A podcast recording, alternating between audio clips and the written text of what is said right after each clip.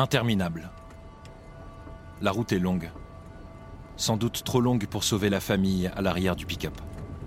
L'homme au volant fonce sans détour entre la mine qui les a soufflés et l'hôpital de Moka, le plus proche. Déjà trois heures qu'ils attendent de recevoir des soins. Nous sommes au Yémen, et c'est une mine parmi tant d'autres qui les a blessés. Une mine abandonnée là par des militaires et déclenchée par des civils.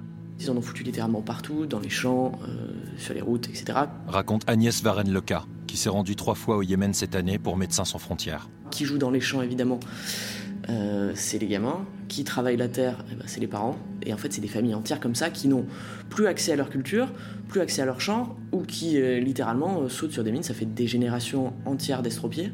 À la vue du drapeau aux couleurs de MSF, le conducteur accélère instinctivement.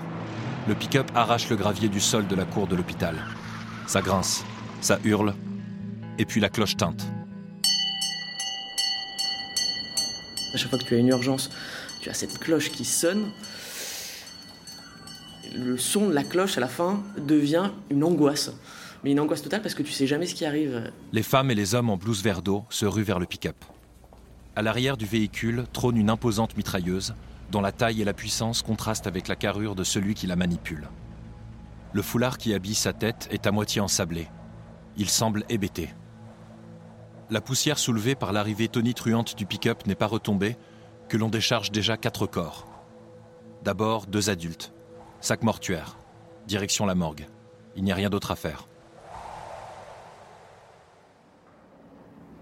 Les deux enfants, euh, qui sont entre, entre 5 et 10 ans, deux frères, eux sont vivants. Le premier vit, le second est pris de convulsions inquiétantes. Il n'arrive pas, à se, pas à se maîtriser. En plus, il est tout petit. Enfin, tu vois, il est tout petit dans une salle d'urgence qui paraît immense.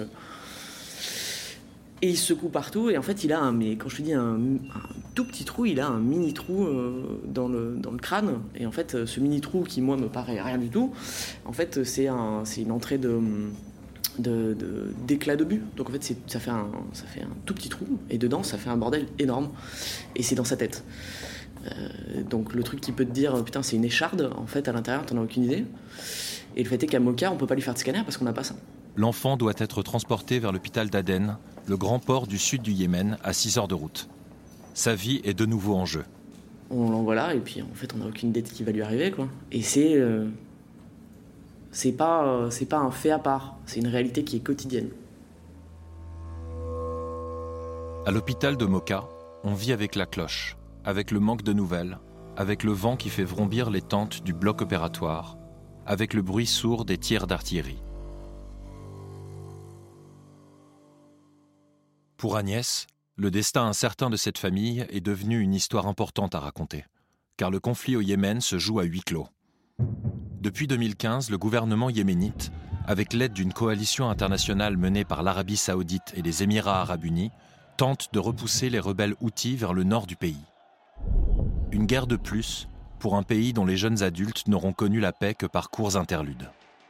La brutalité du conflit se cache derrière un contrôle sévère de l'information et une restriction d'accès et de mouvement pour les journalistes comme pour les acteurs humanitaires. Les échos de la guerre qui parviennent en dehors du pays sont ainsi déformés et teintés de la propagande des belligérants. En accueillant aussi bien les combattants que les civils, les hôpitaux deviennent des fenêtres sur les réalités du pays un pays où le prix des combats est souvent payé par ceux qui n'y prennent pas part.